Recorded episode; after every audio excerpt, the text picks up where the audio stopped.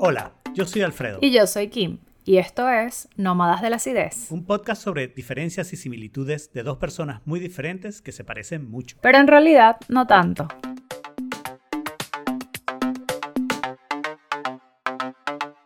Bienvenidos a un nuevo episodio bono de Nómadas de la Acidez. En este caso vamos a responder la pregunta ganadora del episodio de adicciones y nuestro público nos pidió contestar si hay diferencia entre la adicción química y otras adicciones. Alfredo. Bueno, eh, sí y no. Al final yo creo que todas las adicciones hacen lo mismo, ¿no? Te sueltan ciertas sustancias en tu cerebro que te ponen en ciertas exactamente. condiciones, ¿no? Entonces, eh, ahí la respuesta sería sí. Sin embargo, a pesar de que esto parecería decir que, bueno, que sí, las adicciones son las mismas, al parecer hay una componente de la adicción química que es, muy, es a veces difícil de reproducir en las otras adicciones, que es que tu cuerpo se va acostumbrando como a la dosis, ¿no? Entonces vamos a decir que tu adicción es ser... Eh, Tolerancia, exacto. Exacto, tú eres adicto al trabajo, ¿no? Y claro, tú puedes empezar a trabajar más, empezar a trabajar más pero en algún momento tienes un límite, digamos. No vas a trabajar más de 24 horas y eventualmente te vas a quedar dormido, no, importa lo que trates de hacer, ¿no? Eventualmente tienes un límite. Cuando tu cuerpo se empieza a, llegar a esos límites, ya no estás sacando la misma cantidad de dopamina o whatever. Y entonces eh, eso empieza a ser. Mientras que con la adicción química, siempre puedes subir la dosis. Después te mueres, pero, pero, pero siempre puedes pensar en poderte poner más dosis y poderte inyectar más veces y, tomar más alcohol y, no sé qué, no sé qué, ¿no? Claro, aquí, aquí está la diferencia.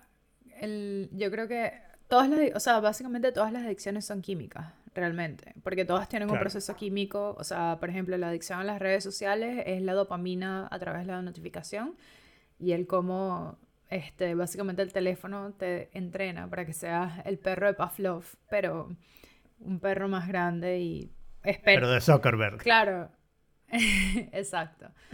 Eh, pero yo creo que la diferencia está básicamente entre la adicción orgánica y la inorgánica. Eh, y es lo que tú dices, o sea, por ejemplo, con la notificación de Facebook, tú vas a tener un momento en el que te va, tu, tu propio cuerpo va a, a, a producir una cantidad de dopamina que es lo que te va, pero va a ser bastante estable porque lo está produciendo el propio cuerpo. En cambio, por ejemplo, cuando te inyectas heroína, tú decides la cantidad. Y claro, al, formar un poco de, resistencia al, al, químico, vas a necesitar siempre un poco más, un poco más, un poco más para quedarte high o porque vas a querer tratar de experimentar algo más fuerte, ¿no? Yo creo que esa es básicamente la diferencia. Ahora, me gustaría expandir esta pregunta a cuál crees que es más difícil de vencer. Porque cuando yo lo estaba pensando, una de las cosas que yo digo, ya, o sea, la orgánica, o sea, por ejemplo, en el caso de las redes sociales, tú no te das cuenta que te estás, mm. o sea, que, que, estás haciendo algo que produce dopamina y que te genera una cierta adicción a algo. Y como es orgánico, es decir, o sea, tú no lo, en el sentido de no controlas la producción de esa cierta hormona, es más difícil de eh, afrontar que tienes una adicción. Y es más difícil de darte cuenta de que está ahí. En cambio, con la heroína es, mucho, o sea, de hecho, hay todo un rito que tú tienes que hacer y ese rito, independientemente de, eh, es una, te da cierta conciencia, bueno, yo me estoy inyectando esto. Claro, en particular ir a comprar la heroína y no sé qué, ya empieza a formar como un patrón de que estás adicto y no sé qué. Mientras que aquí es algo normal que hace mucha gente, ¿no? Y, yo creo que ese, esa es la mayor diferencia, ¿no? Que tú ves como, no son las mismas actitudes, pero tú ves actitudes similares y ves como normal lo que estás haciendo. Y entonces no identificas, no llegas a dar ese primer paso de los 12 pasos de decir, admitir que tengo una adicción, ¿no? Pero la otra parte, la otra cara de la moneda de eso que que confirma que, que, es más difícil salir de estas adicciones, es que es como más fácil ir a explicar y conseguir ayuda si lo que tú dices es soy adicto a la heroína. O sea, hay montones de planes, hay montones de gente que ha buscado las maneras, algunos serán más o menos exitosos, pero al menos ese paso inicial de decir, una vez que dices yo soy adicto, conseguir esa ayuda, creo que es mucho más fácil qué sé yo, si, si un amigo te dice que es adicto a la heroína, es algo que googleas y vas a conseguir centros que están especializados en eso. Mientras que dependiendo de que seas adicto, creo que empieza a ser más difícil buscar esa solución. Si eres adicto a las redes sociales, probablemente la mayoría de la gente va a esperar que tú mismo resuelvas ese rollo. O sea, te diste cuenta que eres adicto, bueno, deja de hacerlo. No te metas más en redes sociales y no sé qué. Y yo creo que eso en parte es no no admitir que esta es una adicción del mismo tipo que las otras, en el sentido que decíamos que produce un químico en tu cuerpo que te gusta, ¿no? Claro, y bueno, también ahí está el otro tema de, de los mecanismos que uno pone como para de barrera hacia la adicción, ¿no? O sea, con la heroína igual está todo el tema de que, bueno, yo necesito ir a encontrar al dealer, necesito un sitio, necesito las jeringas, todo eso, y de repente, y eso es algo que me llama la atención, porque igual, por ejemplo, cuando tú le dices a alguien, bueno, yo estoy adicto a la heroína, es como, ¡oh! Y como es, es, casi violenta la ayuda que están dispuestos a ofrecerte porque te lo ven así como mal, pero a largo, o sea, bueno, no a largo plazo, a largo plazo la heroína es peor que las redes sociales, pero en el sentido de que las redes sociales o, lo que sea que tú estás, o sea, que esté disponible a diario, por ejemplo, e incluso eso yo, yo lo puedo ver con, con, con drogas de, digamos que, que, son como de consumo más diario, por ejemplo la marihuana, la gente te dice, ah, no, pero como que no pasa nada, o sea, mm. pero también hay un tema, está, es, es mucho más, está mucho más disponible para ti.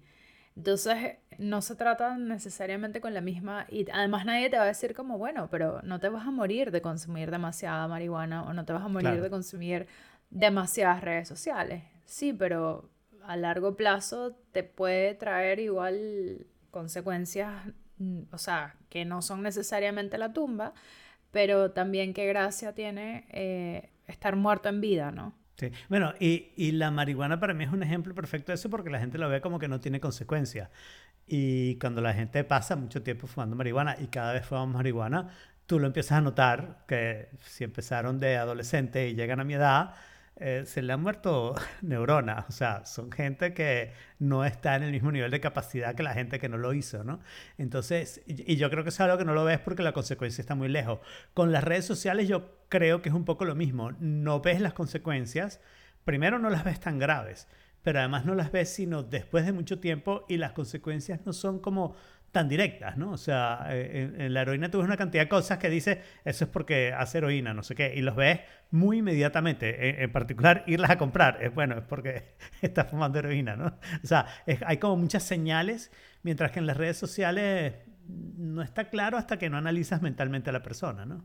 También hay algo ahí que, que me acabo de dar cuenta, que está el estigma del que hablábamos sobre las adicciones y sobre qué es lo que representa una droga y todo lo demás. Mm. Y es que nosotros, o sea, venimos muy vivos con este concepto de, bueno, es que las drogas matan.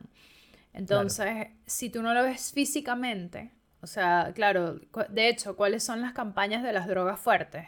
Mostrarte los, los mugshots de la gente de cómo era antes y después cómo tienen pústulas, este, cómo tienen las cejas mal dibujadas, eh, eh, cómo están todos moreteados, cómo tienen manchas porque son rasgos físicos, pero yo creo que sí estamos en un momento en el que también hay que empezar a evaluar, bueno, pero es que no es necesariamente las adicciones que se te reflejan al plano físico, sino también en el plano mental o en el plano emocional o el plano sentimental o, o incluso en el plano espiritual, ¿no? Claro. Eh, quizás deberíamos volver a, a, la vieja propaganda que yo me reí mucho de eso, creo que es el principio de los 90, la época de Bush papá, que era, te mostraban un huevo y decían, este es tu cerebro, y entonces después lo freían y decían, este es tu cerebro en drogas. ¿no?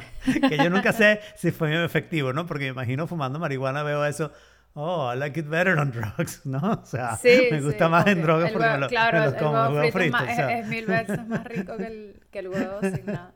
Exacto.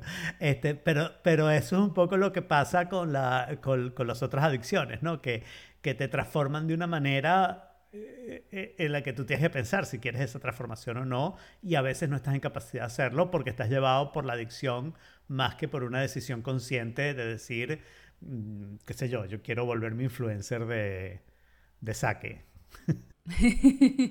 claro. Y, otro punto interesante también es cómo nosotros percibimos, o sea, digamos como lo violento que es la droga según lo rápido que te degenera. Claro. Eh, o sea, porque por ejemplo el alcohol no le ponemos mucha, o sea, no le ponemos mucho, mucha atención a menos que hayan como episodios violentos de por medio. Que son inmediatos, ¿no? Exacto. tomas alcohol y te pones una manera que tú dices, coño, tienes que controlarlo el alcohol. Inmediatamente. Exacto, exacto. Pero, pero, pero alguien que todos los fines de semana y que progresivamente se está empezando. Lo que pasa es que yo creo que ese es el problema. Que, que tampoco estamos muy entrenados como a ver los cambios progresivos somos muy malos detectando eso, somos muy... Eh, entonces, a menos que dejes de ver a la persona y después la vuelvas a ver y digas, oye, te estás desgastando. y somos muy malos viéndolo en nosotros mismos y en los demás, o sea, en ambas cosas. Y, y, vuelvo a las redes sociales, ¿no? Cuando tú ves a alguien que se está enfrascando en ese rollo de las redes sociales, cuesta mucho realmente verlo, particularmente si solo lo ves a través de las redes sociales porque la persona postea una cosa cada hora, ¿ok? Pero tú no te estás imaginando que el resto de la hora está buscando que va a postear en la siguiente hora, ¿no? Tú no estás imaginando el hueco que se está acabando a sí mismo, igual que el del alcohol. Si no tiene episodios, si no tiene algo como muy obvio que demuestra alcohol tiene este mal efecto, ¿no? Sino que simplemente se emborracha, se queda en su casa, se queda dormido, después duerme toda la mañana, pero el lunes logra ir al trabajo, o sea, esta parte funcional, ¿no? Que, que hemos hablado antes eh, al final dices, bueno, eso está divirtiendo, está pasando el rato, pero el hígado se le va a destrozar igualito, ¿no? o sea... Claro. Sí, no, no, no, y, y, y envejece de, una forma muy particular, etcétera, etcétera, pero totalmente. Así que si hay diferencia entre la adicción química y otras adicciones. Em, pero no tanta. Sí, no tanta, realmente no tanta. Recuerden que salimos cada dos semanas, así que suscríbanse en nómadasácidos.com. También pueden mantenerse en contacto con nosotros a través de nuestra cuenta de Instagram arroba nómadasácidos. Y por favor, de verdad, no sean tan básicos.